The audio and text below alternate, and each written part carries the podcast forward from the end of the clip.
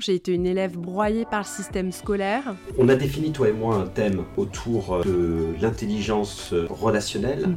de l'intelligence On va rentrer dans le détail de ce que tout cela veut dire. Le QI représente euh, 25% de la réussite d'une personne. On arrive dans des entreprises où on joue les pompiers. Pour moi, en tant que coach, il est important d'intervenir autant en entreprise qu'au niveau de la jeunesse. Le programme de l'éducation nationale est construit sur 3 des 8 intelligences. On n'invente rien en coaching. On vient identifier, on vient faire briller euh, ce qui existe en chacun de nous. Bonjour, je suis David Feldman, fondateur et dirigeant de DFC Partners, société de conseil et d'accompagnement des projets de transformation numérique. Avec Human and Digital Angels, nous vous proposons de décrypter ensemble quels sont les facteurs de réussite de ces projets. Nous rencontrerons des directeurs des systèmes d'information, des consultants, des indépendants, des coachs, des entrepreneurs, autant d'invités qui, au-delà de leur parcours, nous permettront de comprendre comment allier transformation numérique et efficience. Mon invité d'aujourd'hui n'a pas un parcours de vie rectiligne comme beaucoup de personnes qui sont passées devant ce micro. Lorsqu'elle m'a dit que la relation était son système, j'ai de suite voulu l'inviter. À l'école, ce n'est pas une élève studieuse, elle ne se sent pas à sa place. Il y a quelque chose qui bloque, et certains de nos auditeurs comprendront aisément cela. Elle n'a tout simplement pas l'intelligence scolaire. Elle fera un BTS en alternance et ne pourra jamais se reposer sur un, entre guillemets, plus grand diplôme pour construire sa carrière. Une fois entrée dans l'entreprise, elle considère que cela l'a aidée. Alors que d'autres sont posés sur une sorte de zone de confort, elle a dû développer un tas de compétences et fonctionner à l'opportunité. Cela lui offre une belle carrière dans un des plus grands cabinets de conseil de la place dans lequel elle occupera pendant 10 ans un poste à responsabilité au sein de la fondation. La fondation, ce n'était pas un hasard pour quelqu'un dont le fil conducteur est l'intelligence relationnelle et émotionnelle. Ces intelligences, celles que l'école ne reconnaissait pas, elle les avait depuis toujours et elle les a développées de manière intuitive jusqu'au jour où elle se décide de mieux comprendre son fonctionnement, également ses dysfonctionnements. Elle rentre à la fac et assiste à un cours sur l'intelligence relationnelle. Elle dira que pour la première fois, elle s'est sentie rentrer dans une case alors que cela n'avait jamais été le cas. Sa voie était toute trouvée. Elle devient coach, ce qu'un bilan de compétences lui avait prédit dix ans auparavant. L'efficience des projets de transformation numérique réside dans l'intelligence relationnelle et dans l'intelligence émotionnelle. C'est pour cela que j'ai souhaité inviter Laurence Faginer. Je suis David Fedman, vous êtes sur Human and Digital Angels, le podcast by DFC Partners, un podcast que vous pouvez retrouver sur toutes les euh, plateformes de streaming et d'écoute et que vous pouvez également euh, noter. Nous y reviendrons à la fin. Laurence Fagner, bonjour. Bonjour David, merci pour l'invitation. Je t'en prie, est-ce que la présentation était correcte? Ah bah, je pense que j'ai jamais aussi bien pitché. C'est un très joli pitch dont je vais m'inspirer euh, pour les prochains. Bon, très bien. Merci Eh ben, beaucoup David. Alors, question rituelle, Laurence du podcast euh, HDA, qui es-tu? Qui je suis? Alors, je suis, euh, je suis une maman d'un grand garçon de 21 ans. Je suis aussi euh, une, euh, une femme de, de 45 ans. J'ai été, tu l'as dit, une petite fille euh, euh, avec pleine de, feux rouges dans son parcours. J'ai été une élève broyée par le système scolaire. Euh, J'ai été une maman solo pleine de désillusions. Euh, J'ai été une professionnelle qui a dû évoluer dans un cosme très très codé. Et puis surtout, c'est qu'aujourd'hui, euh, je suis et j'ai toujours été un être humain passionné, curieux, enthousiaste euh, et qui euh, croit en l'humain et en la vie plus, plus généralement. Et accessoirement, je suis, comme tu le disais, euh, coach professionnel.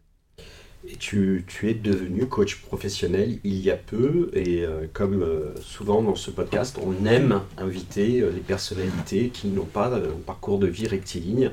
On aime comprendre pourquoi, et parce que aussi cela illustre un peu l'évolution de, de notre monde, mais aussi de notre monde professionnel.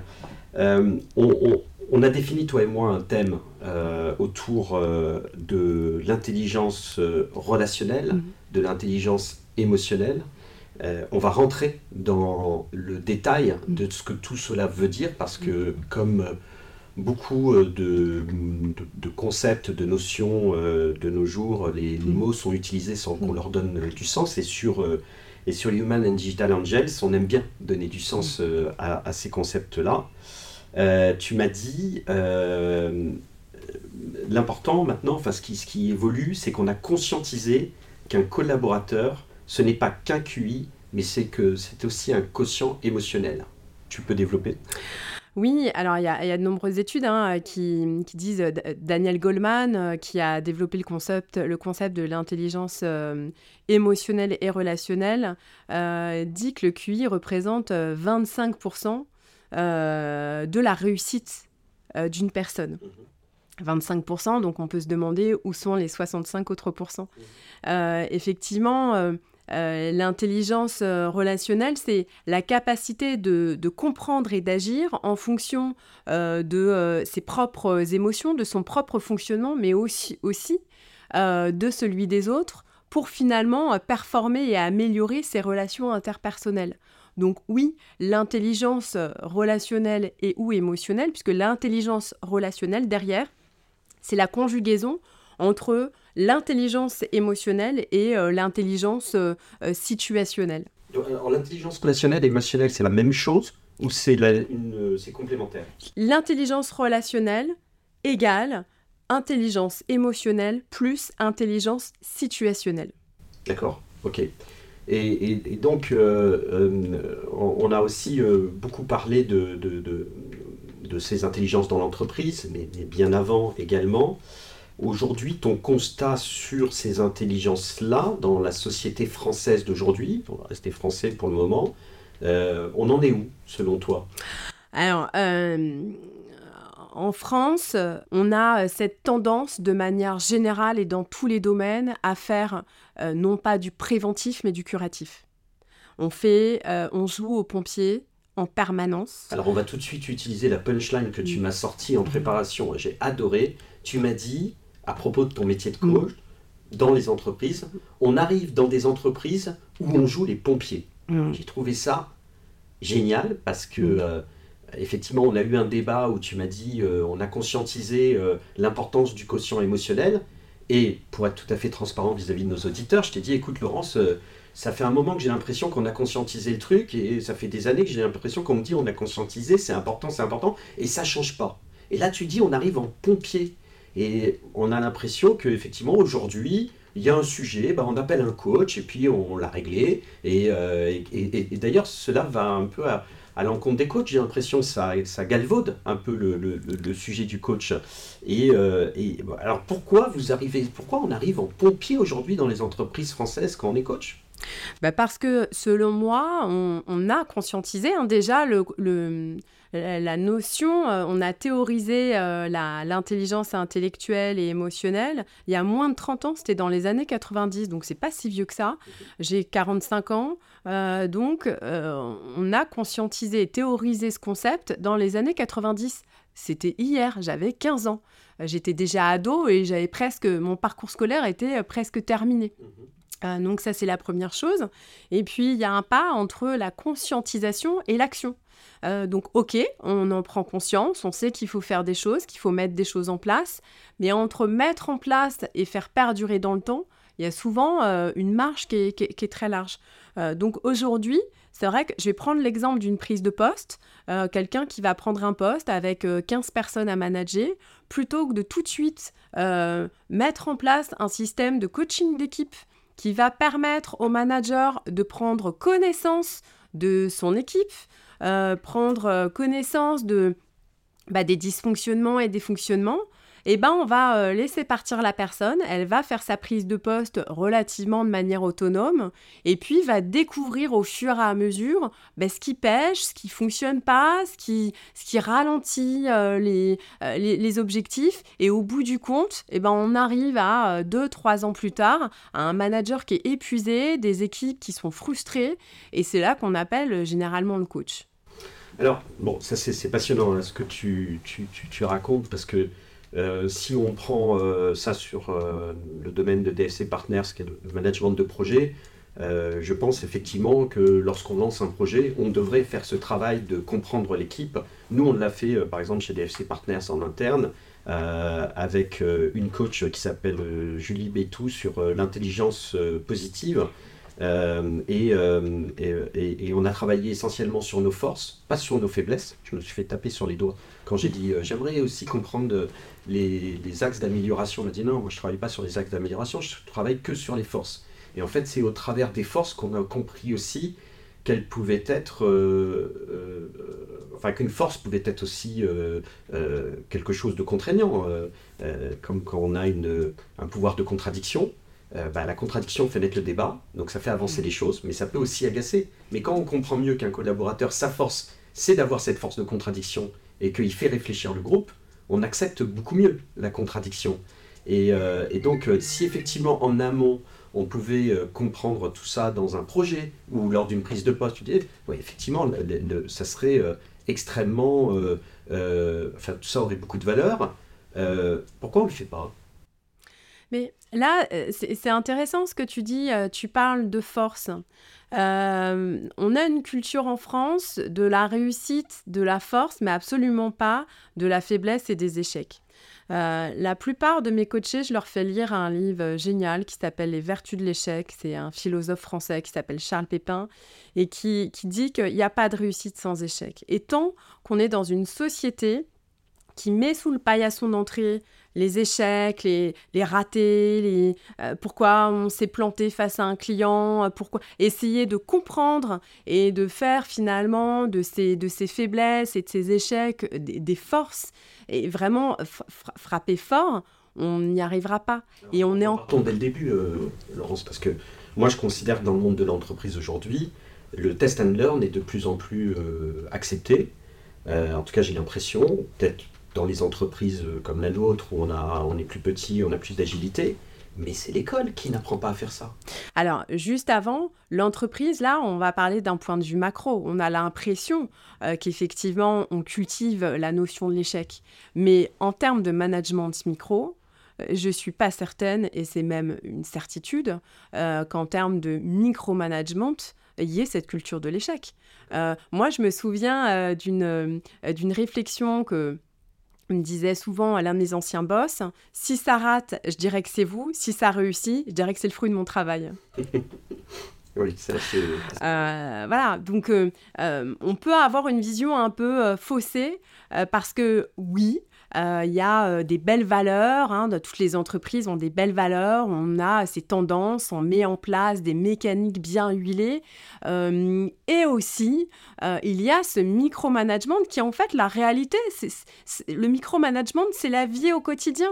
Et dans ce micromanagement, on se rend compte que bah, ce qui est transmis aux managers, quand ils sont accompagnés, quand ils sont formés, bah, au quotidien, ça redescend pas tout à fait de la même manière. Alors, effectivement, je, fais une transition avec, euh, euh, la jeunesse, l'éducation, l'école. Euh, c'est vrai que pour moi, en tant que coach, il est important d'intervenir autant en entreprise qu'au niveau de la jeunesse. Pour moi, la jeunesse, ce sont des futurs managers, de futurs dirigeants.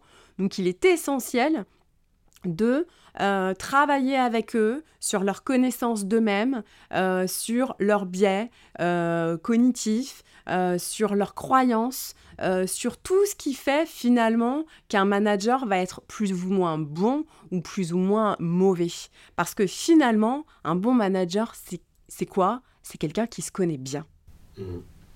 Oui, et, donc euh, on en revient effectivement euh, à, la fondation, à la base, c'est que lorsqu'on a préparé ce podcast, on a fait le constat, comme je l'ai fait dans d'autres épisodes du podcast auparavant, euh, avec euh, Solène Bouquillon notamment, euh, qui a créé la plateforme Soft Kids pour développer les, soft mm. skills dès, le CE2.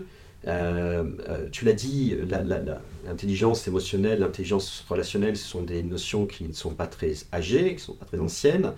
Somme toute, on n'a pas encore pris le pli d'accompagner les personnes sur la détection de leur intelligence diverse, sur le fait de les, comprendre, les maîtriser, les développer.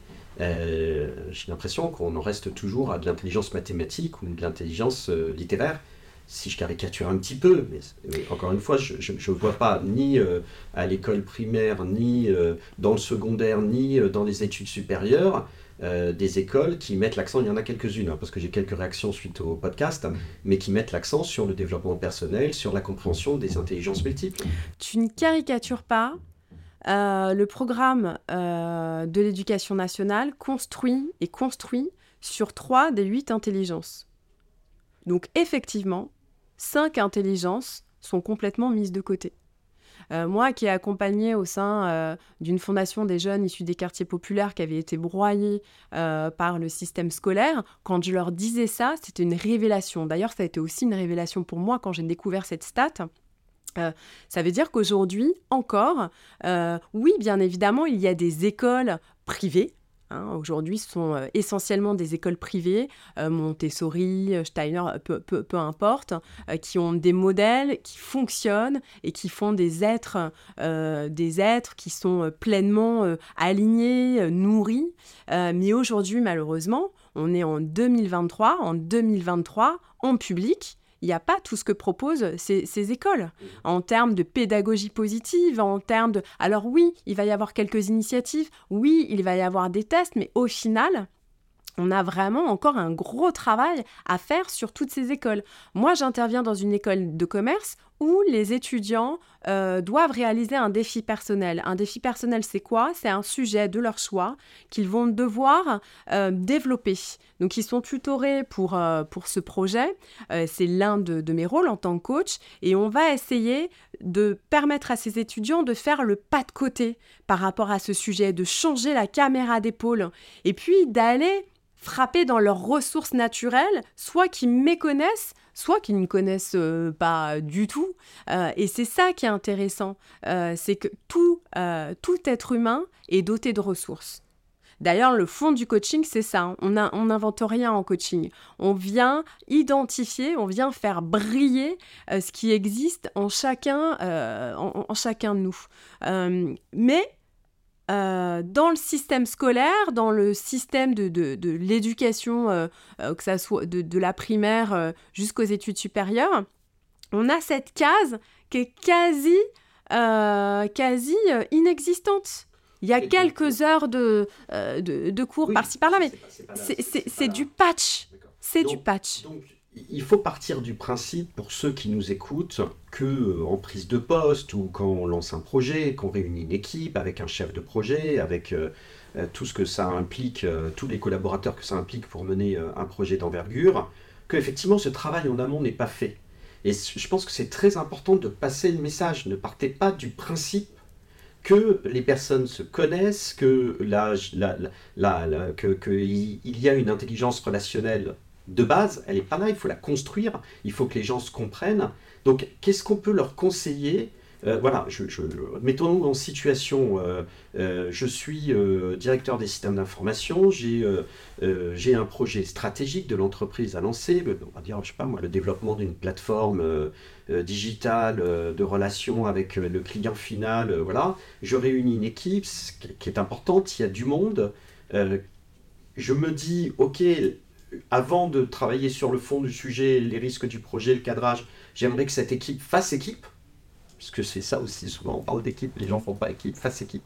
Et puis il y a aussi les métiers, et puis il y a, aussi le, juridique, il va y avoir tout ça. Qu'est-ce que je fais?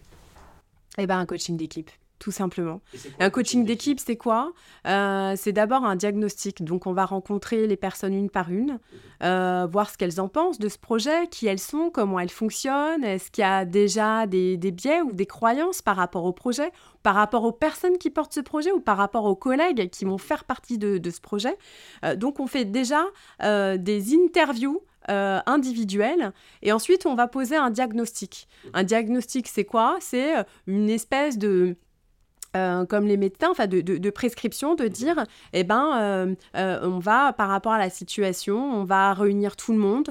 Parfois, on va diviser les groupes. Parfois, on va prendre certaines personnes de manière individuelle pour euh, atteindre cet objectif de la performance, mais pas de la performance comme on l'entend souvent, de la performance humaine, c'est-à-dire que le, le système, une équipe c'est un système, aille au bout de ses ressources et aille piocher le maximum et le meilleur de chacun pour faire exploser la machine, exploser le système. Et, ça, prend du temps de, de, faire ça parce que quand je lance un projet, j'ai pas beaucoup de temps. Euh, quelque part, je pense aussi que c'est quelque chose qui peut être progressif dans le lancement du projet. On n'est pas obligé de dire je fais ça et après je lance le, le, projet. Euh, euh sur, quelle, sur une équipe, je sais pas moi, de 10, 15, 20 personnes, ça doit prendre quand même 2-3 mois de, de, mettre tout ça en place. Alors, un coaching d'équipe, en moyenne, c'est 6 mois parce qu'on ne fait pas tu veux, tout, c'est pas un bloc. Il y a des espaces, voilà, il y a, des temps qui vont permettre à chacun de, de digérer, mmh. de, de, de, laisser infuser. Euh, mais ce qui est important, moi j'ai envie de te poser la question, tu dis moi j'ai pas trop de temps. Euh, euh, quelle est ta perte de temps quand le système dysfonctionne? Non mais je t'avoue qu'en posant la question, je me disais mais non, c'est idiot ce que, ce que je dis. je pense que c'est pas du temps perdu, c'est du temps investi. C'est exactement ça. C'est exactement ça. L'idée, c'est de se dire, oui, sur le lot, tu auras toujours des projets qui vont très bien fonctionner parce que ben, tout, tout matche bien, euh, toutes les briques euh, euh, voilà, fonctionnent les, unes avec les autres et c'est super. Mais combien de projets vont dysfonctionner parce que ben, il y a des personnes qui s'entendent pas, parce que... de toute façon, je pense que quoi qu'il arrive, même si les équipes, à, part des équipes qui, qui, ont, qui en sont à leur cinquième projet ensemble, qui se connaissent super bien, c'est une chose. Mais euh, et encore. J'étais en train de, et, euh, possiblement et encore, et, tu vois, j'étais en train de me dire que au final, je ne comprends pas pourquoi, euh, lorsqu'on lance ces projets qui sont des entreprises humaines, un projet, c'est une entreprise humaine, que ce soit un projet d'entreprise, un projet informatique ou un projet, quel que soit, c'est une entreprise humaine.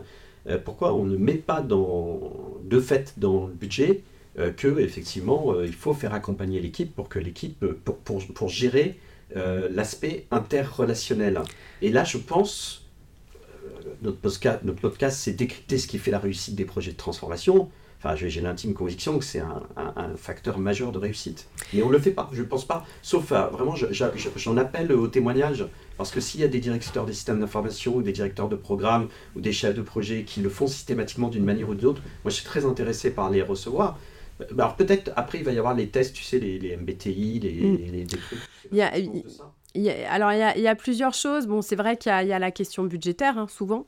Euh, faut pas se leurrer, hein. parfois on a un budget qui est, très serré. Euh, ça, c'est la première chose.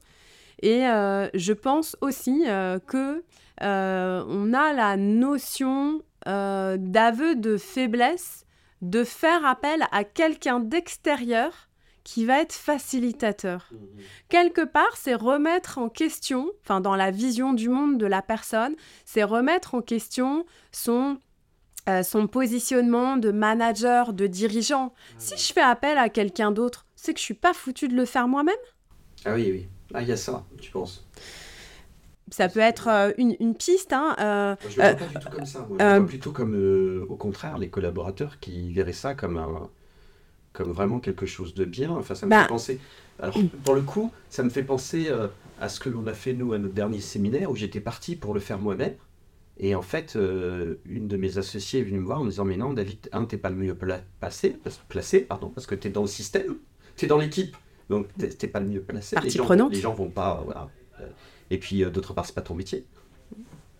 Ben, Manager, c'est pas coach. Hein. Toi, dans ta vision du monde et celle de ton équipe, euh, vous avez cette paire de lunettes qui vous permet de faire ce pas de côté.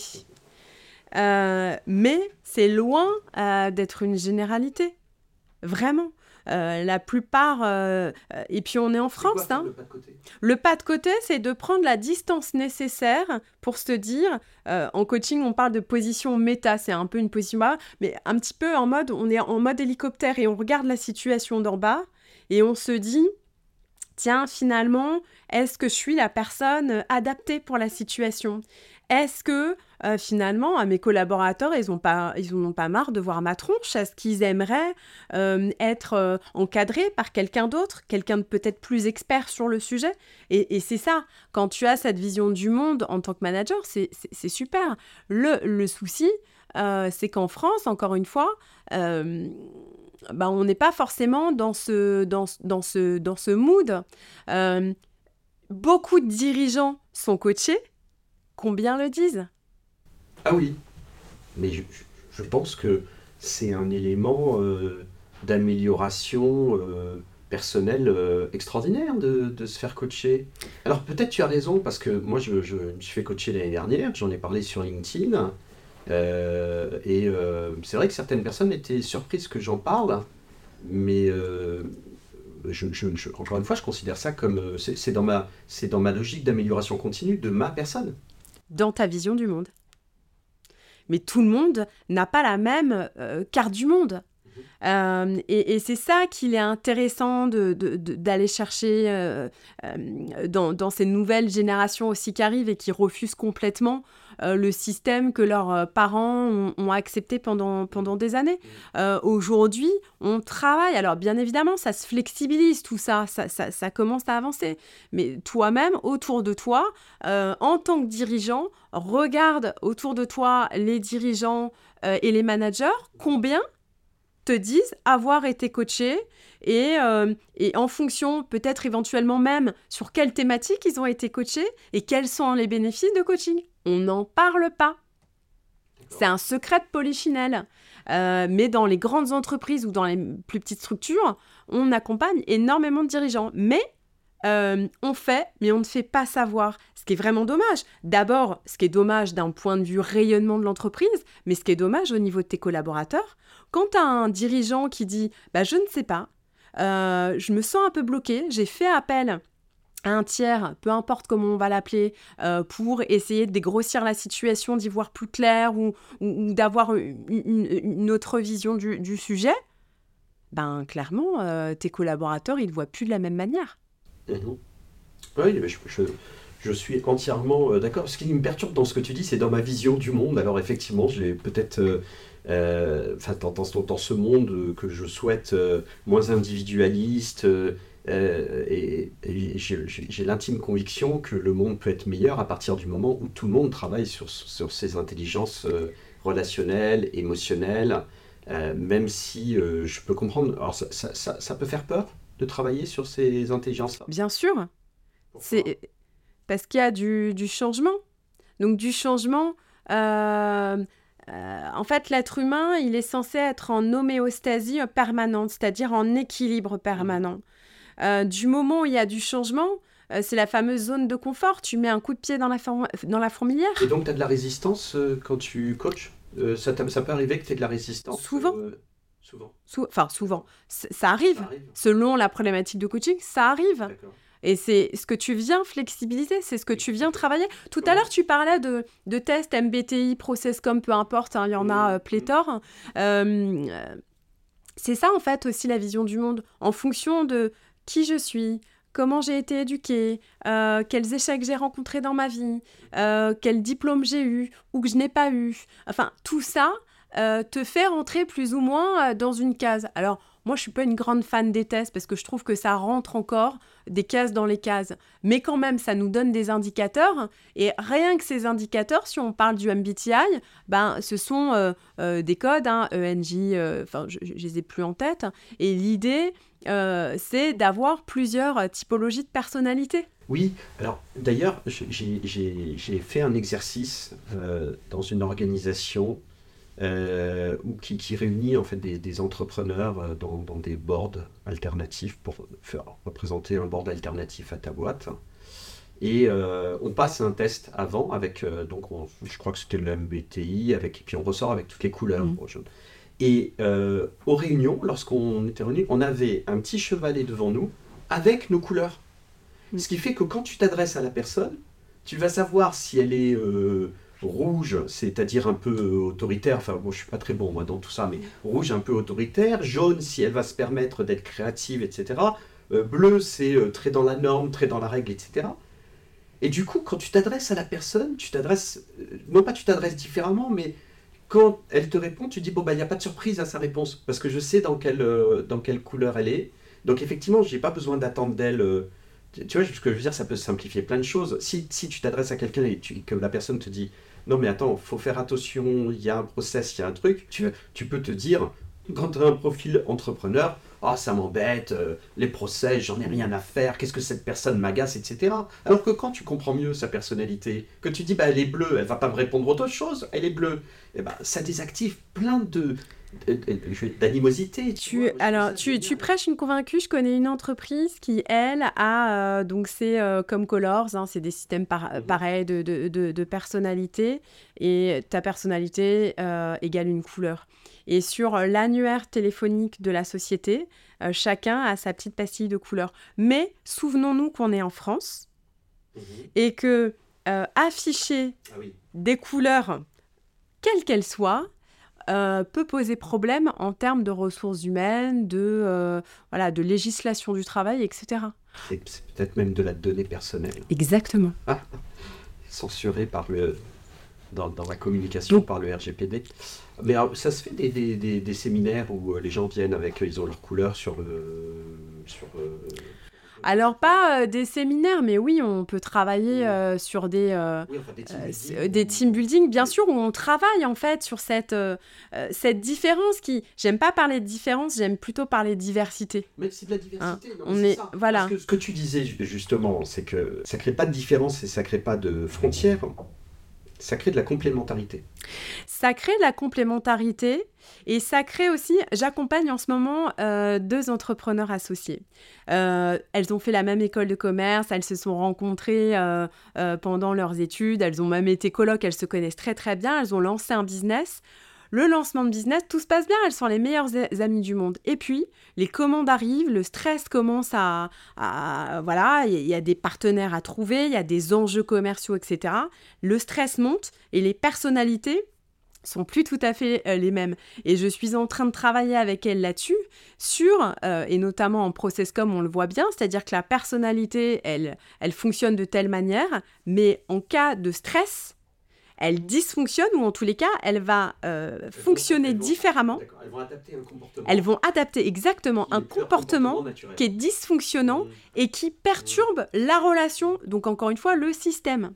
Euh, donc c'est- c'est c'est intéressant de savoir ça. Et quand tu le sais, quand tu connais, c'est toujours, on parlait tout à l'heure de conscientiser, c'est conscientiser et de mettre en place. Il ne suffit pas que de conscientiser, il faut mettre en place et nourrir, cultiver.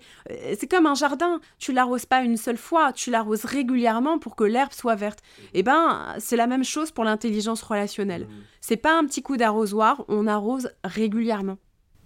Alors ça c'est intéressant aussi euh, ce que tu ce que tu mets en avant là. Euh, un coaching c'est pas euh, six mois puis s'en va.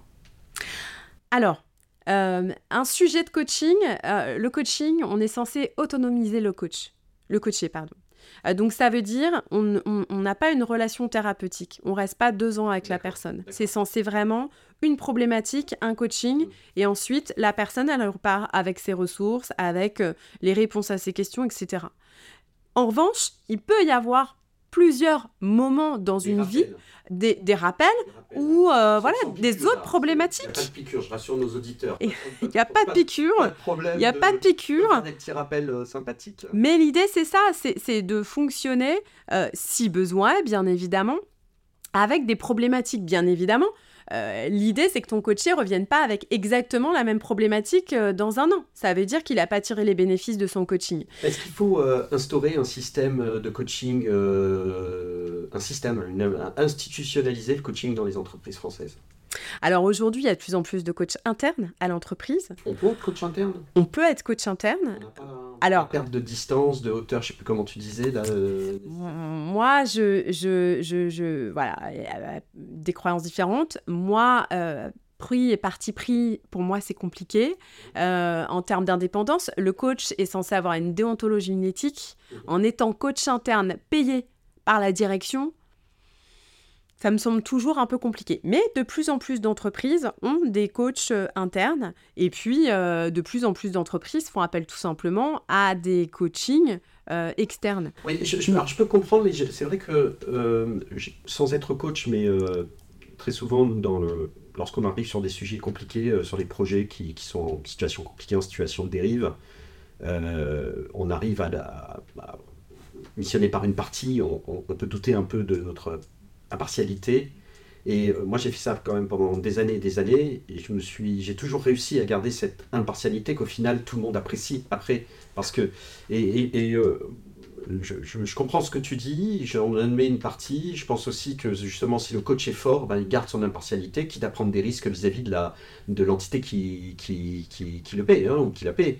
Euh, mais euh, bon, je pense que ça doit être faisable. Il faut une, éthique forte. C'est, faisable, mais effectivement, oui, tu, as raison, il faut une éthique forte. et beaucoup d'expérience, selon moi. Oui, oui, c'est, ça. Il faut d'expérience. Et puis bon, après, il faut pas se tromper non plus. Hein. Il, y a, il, y a, il, y a, une partie business, il y a une partie enjeu financier. Euh, c'est ça. Tout ça, euh, tout ça joue. Euh, ok, le, coaching a des beaux jours devant lui. bah, j'ai envie de te dire, j'espère. Hein, j'ai choisi ce métier parce que c'est l'un des rares métiers où tu peux intervenir dans tous les secteurs d'activité que tu souhaites à tous les niveaux que tu souhaites.